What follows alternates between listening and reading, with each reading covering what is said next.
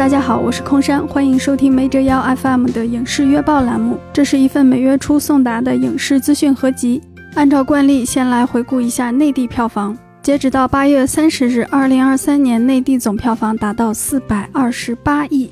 距离六百亿的目标还差一百七十二亿。这里说一下，并不是有哪个部门组织站出来说，二零二三年票房目标是六百亿。其实早在二零一六年，业内人士就提出了这个目标。后面几年，大家也默认六百亿是中国电影市场的一个节点。目前只有二零一九、二零一八是超六百亿的，后面就发生疫情了嘛。今年是全面放开的第一年，六百亿当然仍旧是市场的目标，它也是一个衡量市场的数字。好的，那么来看一下贡献颇多的暑期档，票房二百零六点一八亿，创暑期档历史新高，观影人次达到五亿，这个数据非常的惊人。电影市场恢复的这么快，我相信应该超出了很多人的预期。二零一九年最繁荣的那一年，暑期票房也只有一百七十七亿，人次是差不多的，也是五亿。今年票房更高，是因为平均票价涨了五块五。整个暑期大盘的表现都非常的抢眼，到八月三十一日已经是连续七十二天大盘破亿，在八月五日那一天单日大盘突破五亿，这是大年初八以后时隔一百八十七天单日大盘票房再破五亿，很难想象啊，暑期档里面有一天票房竟然能够追到春节档。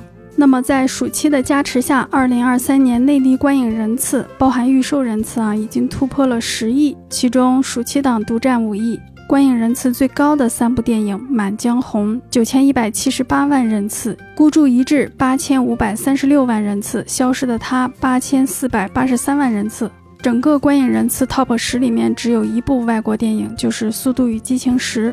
因为爆款频出，二零二三内地票房榜的 TOP 十也发生了重大的变化。孤注一掷超过消失的他，冲到第三名。封神、八角笼中、长安三万里分别位列年榜的第五、第六、第七名。可以看到，年榜 TOP 十的影片主要来自春节档和暑期档，只有两个意外，一个是五一档的人生路不熟，一个是引进片苏基石。当然，这两个电影的位置是比较靠下的。今年暑期另外一个现象就是热门电影都在谋求内地以外的市场，像《封神》《孤注一掷》都在积极的推进海外上映。消失的他的主创甚至亲自去香港卸票，陈思诚、朱一龙、倪妮、文咏珊都去了，还有一批港媒进行采访。我的记忆里是不太记得有内地的主创去香香港专门卸票的，或者是搞映后交流会的。另外，八月份比较惊讶的就是《巨齿鲨二》竟然卖了八亿，非常超出我的预期，可能这只能归功于鲨鱼了吧。《侏罗纪》这些年在中国卖的也挺好的，我想大家可能还是挺爱看怪兽的。然后在八月份，《封神》的累计票房已经达到了二十四点八亿，真的是很了不起。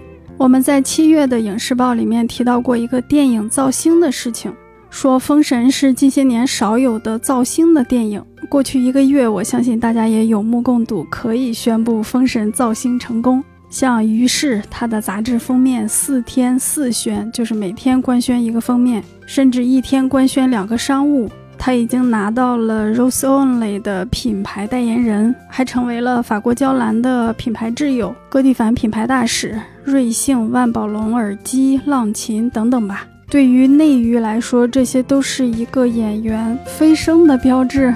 不光是他，陈牧驰、紫砂、侯文元，甚至出场很少的黄希燕、李云瑞也获得了大量的曝光。费翔就不用说了，纳然也很受关注。我们上个月说，如果《封神》能够早一些顺利上映的话，可能会影响内地的明星格局。现在虽然上的晚，但是好像也在影响。非常感谢乌尔善，一部电影给大家提供了那么多阳光、健康、儒雅、文静、可爱，甚至是骚包的男明星，还有仅仅在彩蛋亮相就吸引无数目光的邓婵玉、纳尔纳茜，挺看好他们的发展的，希望他们遵纪守法，好好努力。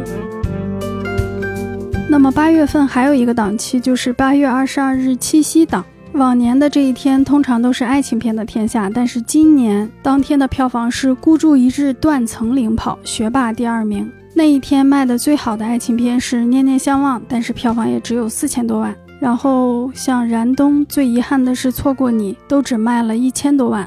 我们可以非常欣慰地看到，爱情片的这个仪式感营销在逐渐失效，饱受摧残的情侣观众在今年逐渐对市场表现出了不屑一顾。五月份的影视周报里，我们讲五二零档期的时候也提到过这一点。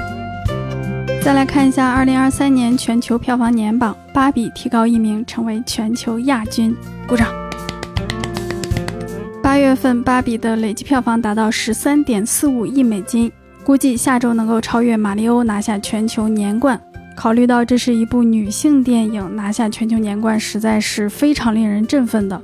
纵览世界影史，《芭比》目前的排名是第十七，有希望挤掉《复联一》，冲入影史 TOP 十。我们必须考虑，今年是全球电影市场恢复的一年，它不是最佳状态。北美这个第一票仓恢复的还比较慢，在这种情况下，《芭比》还能在全球拿下十三亿美金，将近一百亿人民币，这是很了不起的。《芭比》不但票房高，而且破纪录的速度，票房增长的速度也很快，它超越了《蝙蝠侠：黑暗骑士》，成为华纳北美最卖座的影片。然后超越《哈利波特与死亡圣器下》，成为华纳全球最卖座的电影。就在我录节目的时候，《芭比》的票房已经超过了《马里欧》，成为北美的票房年冠。呃，要知道它才上映六周，还是有不少的票房空间的。九月二十二日起呢，北美和个别的海外市场会放映一周的 IMAX 限定版，这个版本里面会有一段未曝光的全新镜头，应该也会给票房锦上添花。如果内地能发行这个版本，那就太好了，大家可以再去 IMAX 里欣赏一下《芭比》。据说马格特罗比作为《芭比》的主演兼制片人，她的片酬加票房分红达到五千万美元，是史上片酬加票房分红第二高的女演员，仅次于桑德拉·布洛克在《地心引力》获得的七千万美元。《地心引力》正好是十年前的电影，当时在全球大卖七亿美金。但是十年了，女演员的片酬分红好像没什么发展啊。顶级的男演员已经拿了好多年的一亿美金了。然后关于芭比的成功，好莱坞韩裔演员兰道尔·朴啊，我对这个我对这个字的发音很好奇啊，就是为什么朴树姓朴，但是朴赞玉姓朴？这个兰道尔是谁呢？大家有没有看过弗兰兰的电影采访？兰道尔在里面饰演金委员长。他说：“我觉得总的来说，这个行业吸取的经验总是错误的。例如，《芭比》是一部轰动的大片，人们的想法是制作更多的玩具电影，不是啊，让女性多拍些女性的电影吧。希望好莱坞也能够掌握这个真理。”八月份，《奥本海默》跃升全球年榜第四名，累计票房七点八八亿，成绩也很好。《蚁人三》掉出 TOP 十榜单，其他的就没什么变化了。这个月，《奥本海默》也成为史上票房最高的二战电影。此前的纪录保持者是《敦刻尔克》，然后《奥本海默》也进入了 IMDB Top 二五零。诺兰因此成为入围作品最多的导演，共有八部作品在 Top 二五零里，超过了马丁斯科塞斯和斯坦利库布里克，这俩导演都只有七部。按照排名，诺兰入榜的作品有：第三名《蝙蝠侠：黑暗骑士》，第十四名《盗梦空间》。第二十四名《星际穿越》，二十九名《奥本海默》。是的，奥本海默排名很高啊。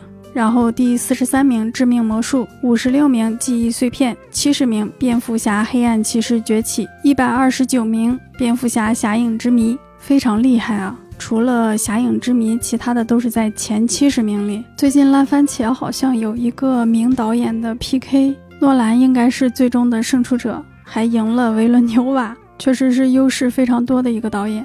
然后八月份，诺兰来华宣传也是一个比较大的影视事件。最著名的一个事儿，可能是他吃了豆汁冰淇淋，确实是一位勇士啊。那没折腰 FM 应该不会录奥本海默的节目了，在这里斗胆评论两句，我觉得这是一个完全的视听艺术的电影，是一个观察基里安·墨菲脸部的电影。你通过他的脸部，能够在心理层面了解这个角色的感情，然后视听技巧能够让你的肉身实现通感，你的眼睛、耳朵接受到的光和声音，让你跟角色实现了物理层面的共振。我觉得诺兰最厉害的，他这几年一直在进步的，可能就是他能够利用，它能够发挥电影的本质。也就是通过二维的画面来创造三维的幻觉。你要是仔细想的话，就比如暑期档吧，咱们看了这么多电影，其实没有什么电影能够做到这个水准。就好像《三体》里面最大的星际战争、最强大的武器，它其实只是一个宇宙定律。但是我不喜欢奥本海默，没有任何情感上的热爱，甚至有情感上的厌恶。我是在英皇的 IMAX 看的第一遍啊，当然是非常的震撼了，那个视听效果。然后我坐在中间的位置，耳朵快聋了，我都觉得我的耳朵受伤了。后来是第二天还是第三天去看《绝地追击》，我都感觉耳朵特别疼。之前有人说奥本海默是 光污染、听觉污染，我看完了之后觉得这么讲也有一定的理由。然后在故事上，反派的那个结尾好像就显得比较轻，他压不住整个故事。另外有一个情况，奥本海默它是一个传记片，它是历史题材，它有大量的人物出场，故事的时间跨度也比较长，讲的又是一个原子弹的制造，那么多的物理学家，有人说这个电影有门槛。但也有很多人义正言辞地说，诺兰都说了不用做功课，这都做功课也太侮辱诺兰了吧？不是吧？都拍那么明白了，还要做功课吗？我觉得这些言论是一种新型的霸凌，它是一种在幻想中占领审美高地的俯视性言论。这些话是让人看到就想捏着鼻子走开的话。看奥本海默，你想做功课就做，不想做功课就不做。看之前去了解奥本海默原子弹曼哈顿计划，和看之后去了解各有各的趣味。我是那种看见预告海报都躲着走的人，每一帧我都想在大荧幕上欣赏。然后我打小看书就记不住英文人名，还有点脸盲。英语听力也一般，大部分时间都是要看字幕的。尤其是这个电影里，人家还说的有一些专业术语之类的，你根本就不知道。所以奥本海默开头那好几次我都跟不上。哎，这是谁？刚说的那个人名是谁？语速好快，字幕我还没读完，怎么就下一句了？因为画面很大，画面又很精彩，可能有时候你稍微沉迷一下画面，字幕就错过了。所以推荐大家喜欢的话看两遍。然后这两天还有个事儿，俄罗斯的一位议会成员提议允许影院放映热门影片，比如《芭比》和《奥本海默》，但文化部拒绝了这一提议。他们称这两部电影不符合俄罗斯的传统精神和价值观。但是这里有个问题，就算俄罗斯允许放映，那好莱坞他也不一定去呀，因为自从战争爆发，好莱坞明面上就不再向俄罗斯发行电影了。之前有一个非常可笑的、震惊电影界的提案，就是俄罗斯经济委员会的一个成员，他起草了一个方案，说西方的电影要是拒绝发行到俄罗斯，那么这个电影就自动失去了俄罗斯的法律保护、版权保护什么的都没有，咱们就从白俄罗斯把拷贝给运过来，咱们自己放，不给西方分票房。当然，这个方案是不可能通过的。但是根据报道，一些俄罗斯的影院还是在私自放映盗版的《奥本海默》和《芭比》。这个盗版指的是不付版权费用啊，不一定说它的片源是盗录的，是枪版什么的。我看了一下视频，看《芭比》的时候，很多的俄罗斯观众也是穿着粉色的衣服。然后，俄罗斯电影市场这两年的变化也很受关注，它也是一个挺大的市场嘛。如果之后外媒有更详尽的报道，那再跟大家分享。然后今年已经过去八个月了，市场旺季暑期已经结束了。好莱坞应该只有四个大片是实实在在赚到钱的：《马里欧》《芭比》《奥本海默》《银狐三》。其他的好一点是收支平衡，大部分是赔钱的。比如《闪电侠》全球票房止步于二点六八亿美金，制作成本是多少呢？两亿美金，巨亏。还有新上映的《蓝甲虫》，半个月了，全球票房才八千多万美金，真的是贻笑大方。这是华纳 DC 推出的第一位银幕拉丁裔超英，可能是想复刻《黑豹》的成功吧。但是完全没有复刻了。电影上映的时候，数千名拉丁裔演员和编剧在华纳总部的周围游行跳舞，要求华纳的高层尽快跟美国编剧还有演员工会达成协议。我也不想每个月都辱骂华纳，但他真的每个月都有嘲讽点。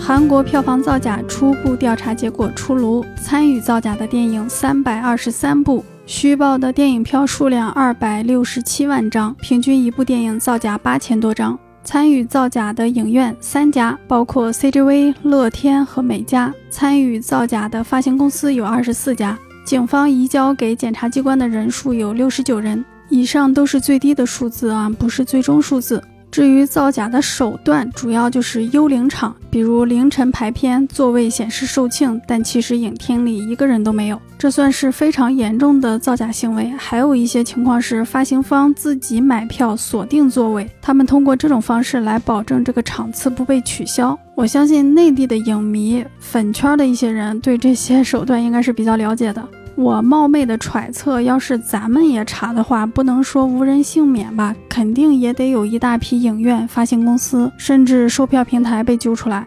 一些韩国的业内人士对媒体表示，把锁定座位看成非法手段是非常可笑的，甚至幽灵场也是公开的秘密。这些手段对于电影市场、对于票房的影响没那么大。但也有韩国的业内人士认为，现在这样的调查追责是好事，它能够助力韩国电影票房系统透明化。我们之前的月报里面也说过，韩国电影票房市场今年是比较差的，尤其是本土的电影非常的差。八月份看到消息，好像说韩剧也在面临危机，但是目前我还没有看到更多的信息，可能还需要再观察一下。日本电影市场，你想活出怎样的人生？七月中旬上映，八月份本土总票房累计七十四亿日元。听着好像很多啊，但是对于宫崎骏这样的票房缔造者来说，七十四亿就太一般了。日本影史票房榜的前五十名，差不多都是百亿日元以上的电影。宫崎骏的《千与千寻》是卖了三百多亿，不确定是不是跟这个新电影的营销策略有关啊？你想活出怎样的人生？它的整个宣传期只发过一张海报，没有任何其他的物料。很多人在进场之前，其实不知道这个电影要讲啥，也不太。确定它的画风是什么，直到这个八月份，影片才放送了一些新的物料。接下来他会参加各种电影节，也会放出第一支预告。也不知道内地会不会引进，引进的话是放在什么时候上映，还是非常想看的。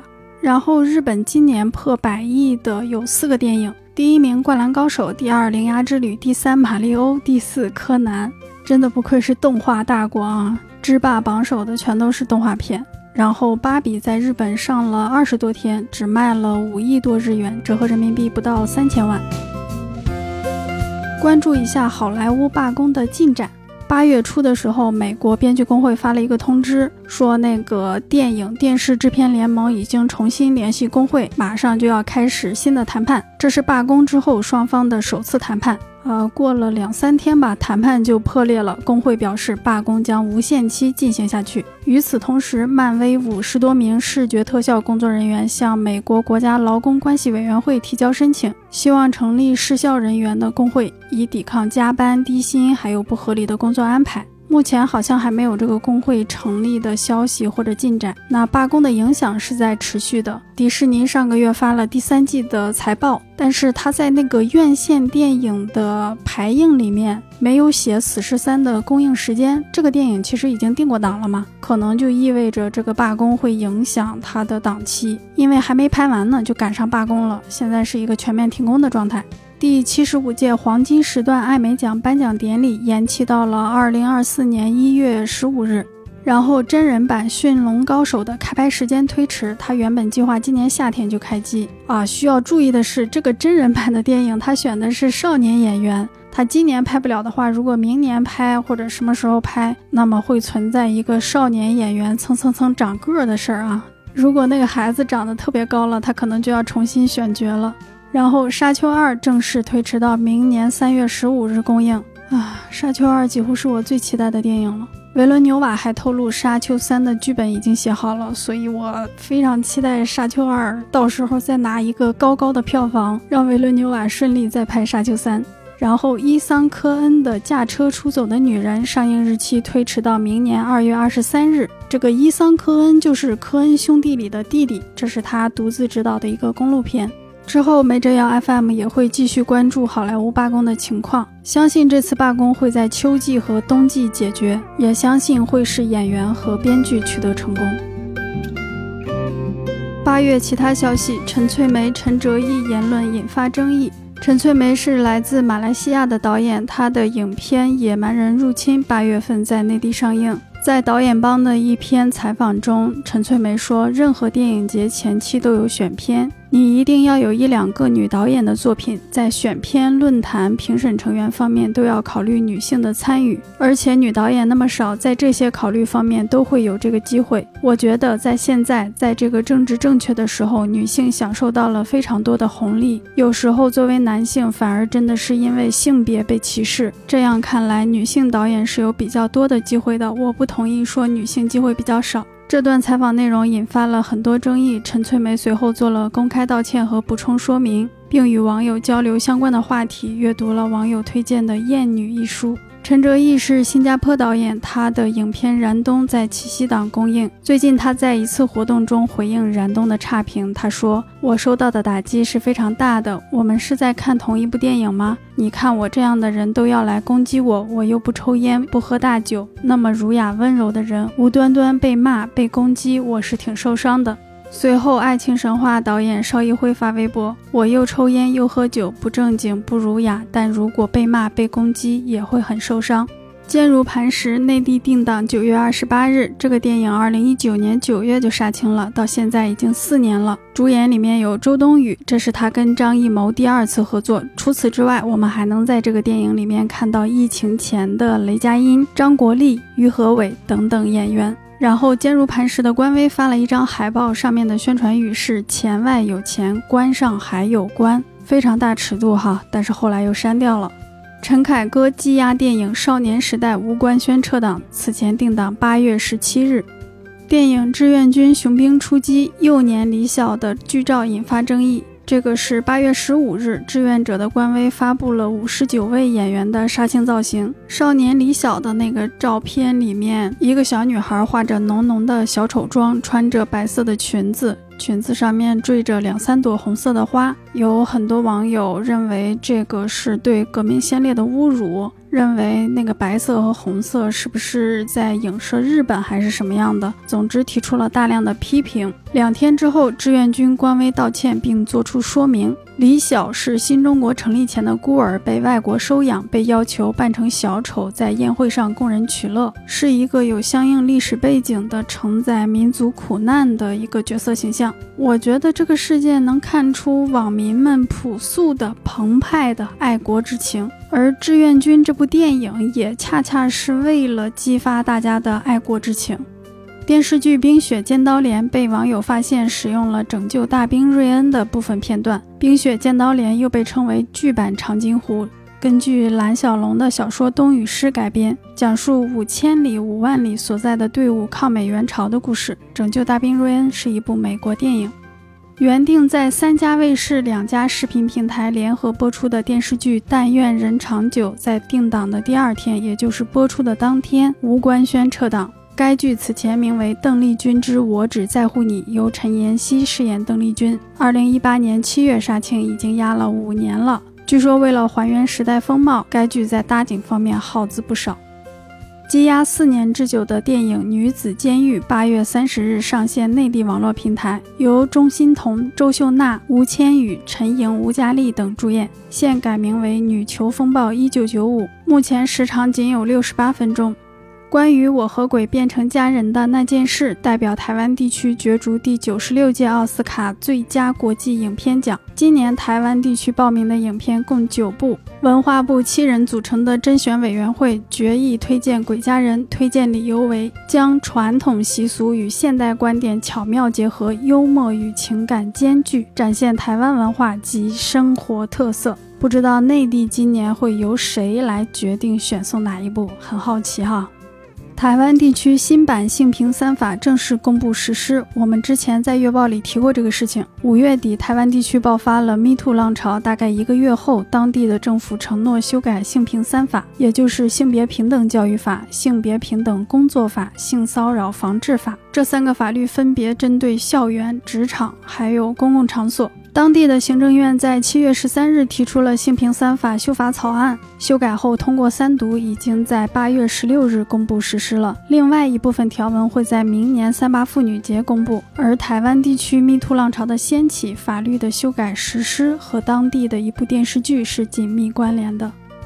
特别调查组确认，杰尼斯创始人喜多川对旗下艺人进行长达五六十年的性侵害、性骚扰。杰尼斯是日本著名的艺人经纪公司，我们熟知的木村拓哉、山下智久、大野智等等都来自杰尼斯。喜多川四年前去世，在上个世纪六十年代就有关于他猥亵男艺人的报道。九十年代，日本的周刊文春因报道喜多川与男艺人有同性行为而被起诉诽谤。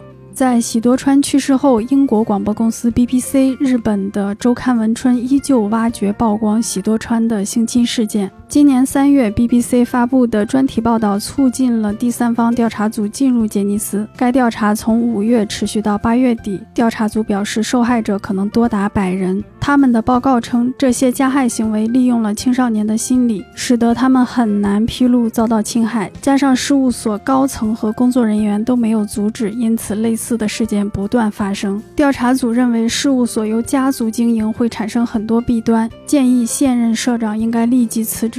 调查组同时针对传媒问题进行讨论。如果日本传媒界没有长期保持沉默，或许侵害能够更早停止，调查能够更早启动。八月十七日，李玟生前的录音曝光。他在时长九分钟的录音中表示，自己忍着病痛参加《中国好声音》的录制，但是遭到了不公的待遇，甚至被节目组胁迫侮辱。当日夜间，《中国好声音》发布声明，声称录音经过恶意剪辑，声称与李玟之间存在的是误会，且当时已消除误会，不会再过多解释。八月十八日，李玟现场质疑赛制不公的高清视频流传网络。视频中，李玟要求工作人员对比赛结果做出解释。一名工作人员说：“我们这个事情不能放到台面上。”当天，《好声音》版权及运营公司星空文化股价暴跌，市值蒸发近一。百一十五亿港元。有媒体向李玟的大姐求证事实，大姐李秋林说：“事实，Coco 已经在视频里面都说了。”八月二十日，李玟的学员《好声音》的参赛选手王泽鹏公布他与李玟的聊天记录。聊天记录显示，李玟表演当天摔倒在舞台上，学员因按照节目组的安排走位，完全未发现李玟摔倒，节目组也未告知学员，导师李玟腿伤，需要学员搀扶。当晚，浙江广电集团发布公开信，表示会加强节目监督，进一步核查网友关心的事实。八月二十一日，向果商业评论发表独家报道，《好声音》制作方灿星内部人士表示，《好声音》将正常录制播出，不会受到影响。相关主管单位对《好声音》充分肯定。八月二十三日，李玟生前的经纪公司华纳音乐表示会持续关注调查情况，并全力配合。八月二十五日，浙江卫视宣布《好声音》暂时停播。停播公告发出后，星空文化股价下跌百分之十八。八月二十七日，《好声音》十余名学员陆续发微博，声称参加《好声音》未被收取任何费用。同日，《武林外传》官微发表文章，表示浙江卫视多次对《武林外传》进行侵权，目前调查的进展、调查的结果仍未被公布。迪士尼股价下跌，官司缠身。八月，迪士尼公布最新财报，股价两年内缩水百分之五十，并在八月创下九年来最低值。一些投诉者起诉迪士尼，称迪士尼通过种种手段做账，克扣投资者的收益。原告中包括 TSJ，TSJ 就是那个它的厂标是一个长了胡子的男性射箭，然后箭穿过一排斧子的中心，是个挺大的公司，大家应该都看过他的电影。修女的扮演者邦尼·阿伦斯起诉华纳兄弟隐瞒真实收入，巨富分红。看过《招魂》幕后的朋友都知道，修女的形象可以说是完全依托这个女演员的形象，她的脸就是这个角色的灵魂。那么华纳根据这个演员的脸，根据这个角色开发了周边，也签订了合同。但是周边卖了多少钱，演员认为华纳隐瞒了，模糊了具体的收益。然后修女的第二部本月八日在美国公映。洛阳隋唐史学会就《长安三万里》的史实问题向追光影业发律师函。该学会表示，影片极易误导观众，伤害了历史人物出生地人们的感情。央广网评论：我们对文艺作品的讨论可以各抒己见，但要相互尊重，保持理性。上纲上线难免让人揣测，此举的目的是艺术讨论，还是想蹭热度、争 IP？《猎罪图鉴》编剧贾东岩表示，因理念不合，编剧团队未参与第二季的创作。《《猎罪图鉴》算是一个双男主的探案剧，是去年的黑马。最近网传第二季可能会加入女主和爱情线。没折腰 FM 之前国产剧的节目里面说过，《猎罪图鉴》这个剧最大的贡献就是它创造了一个中性的男主角。这个男主角他对男人、女人都没有情感的和肉体的需求。如果加爱情线，这个人物的特色和风格就会破灭。目前看肯定是原版的编剧更了解这个人物。抖音推出经典香港电影修复计划，声称要一年修复一百部。首期上架的已经修复的港片包括《武状元苏乞儿》A 计划《蜀山》《新蜀山剑侠》等二十二部作品。不少影迷表示，修复水准并不高，修复的艺术理念也比较落后。八月十七日，金手指举行全球定档发布会，这应该也是电影市场步入正轨的一个表现，因为好久都没有看到定档发布会了。这个电影由英皇出品，庄文强编剧并执导，梁朝伟、刘德华、蔡卓妍领衔主演，全球定档十二月三十日，内地、港澳台、新加坡、马来西亚、新西兰、英美加澳都是同步上映的，看起来野心非常大啊。梁朝伟将与匈牙利导演殷叶蒂合作。伊尔蒂科·殷叶蒂是一位女导演，曾凭借《肉与灵》获得柏林金熊奖。她和梁朝伟合作的影片名叫《沉默的朋友》，预计2024年4月开拍。梁朝伟在片中饰演一位来自香港的神经学家。导演透露，这个角色是为梁朝伟量身写作的。电影会展现人类和植物、动物的关系。梁朝伟老师自从演了《上期》之后，国际化的道路越走越顺了。《莫斯科行动》定档九月二十九日全国上映，这是邱礼涛今年上映的第四部电影了。前三部分别是《扫毒三》《暗杀风暴》《绝地追击》。尽管如此，邱礼涛的库存里还有好多部电影，别的导演都是几年磨一件，他是一年磨三四件。不知道这个《莫斯科行动》会不会精致一点？这个电影是由韩三平监制的，张涵予、黄轩、文咏珊主演。故事根据中俄国际列车大劫案改编。徐克将监制海盗史诗电影《海上女王石洋》，安东尼·麦卡腾担任导演和编剧。安东尼之前写过《波西米亚狂想曲》《至暗时刻》。该片将于二零二四年夏季在马来西亚和中国开拍，目前选角正在进行。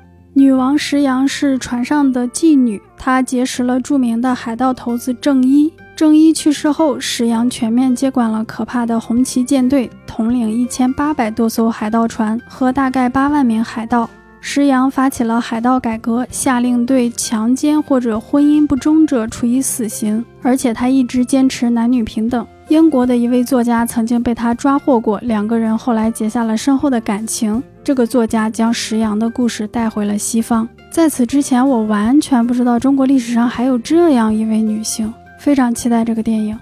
韩媒报道，金喜善友情出演成龙电影《传说》。据说金喜善八月下旬在韩国拍摄了自己的戏份。成龙和金喜善此前合作过非常著名的电影《神话》。《神话》二零零五年在内地公映，票房九千七百多万，好久远了哈，已经十八年了。那一年的国产片票房冠军是陈凯歌的《无极》，那还是大片时代，是亚洲合拍的时代。像《无极》《神话》、徐克的《七剑》、麦庄的《头文字 D》、马楚成的《韩城攻略》，那一年的国产片票房五强都是亚洲合拍片，有的是跟日本拍，有的是跟韩国拍，有的可能没有外国的资金，但是有重要的外国演员。那现在金喜善友情出演的这部《传说》呢，依旧由唐季礼编剧并执导，成龙、张艺兴、娜扎等主演，博纳影业出品，也涉及到考古、穿越时空。预告片里甚至变调使用了神话的主题曲音乐，可能大家看到这个项目就会猜测它是个烂片，其实我也是这么想的。雷德利·斯科特的新作《拿破仑》确认有导演剪辑版，时长二百七十分钟，也就是四个半小时。正式版的片长是一百五十七分钟。扎克·施奈德的《月球叛军》确定存在导剪版。施奈德透露，网飞从一开始就有导剪版的计划，这令他非常兴奋。本片的第一部十二月二十二日上线，第二部明年四月上线。扎克施奈德的《正义联盟》三部曲《超人钢铁之躯》扎剪版《蝙蝠侠大战超人》扎剪版《正义联盟》将推出 4K 套装，三部曲将于十月三日以 4K 版本重新发行，铁盒装将于十月二十日发售，到时候看看销量怎么样。HBO 剧集《偶像漩涡》第二季被砍，IMDB 评分仅四点八。剧中包含大量的性场面和性暴力场面，故事围绕着音乐产业、偶像明星展开。八月六日，TFBOYS 十周年演唱会在西安举办。开场当天，粉丝冲到安检闸门。开场前，西安公安发布警情通报，表示歌迷为抢占场馆周边有利位置而动手打架。在 TFBOYS 三周年演唱会时，也发生过粉丝打架的情况。今年演唱会上十周年蛋糕的倒塌也引发了广泛关注。此后，西安春浪音乐节发布紧急取消公告，刘若英西安演唱会也取消了，并不确定活动取消与 TFBOYS 十周年演唱会是否有关。八月三十一日，网传宋祖儿被实名举报偷税漏税。就在前一日，潘婷刚刚官宣宋祖儿为代言人，目前这条微博在品牌的官微已不可见。宋祖儿的待播作品有爱奇艺的《无忧渡》，正午阳光的《艰难的制造》，腾讯的《折腰》。她最近的一部作品是暑期档上映的电影《热烈》。好的，本期内容就是这些了。点赞是免费的，但可以让我备受鼓舞。下期再见，拜拜。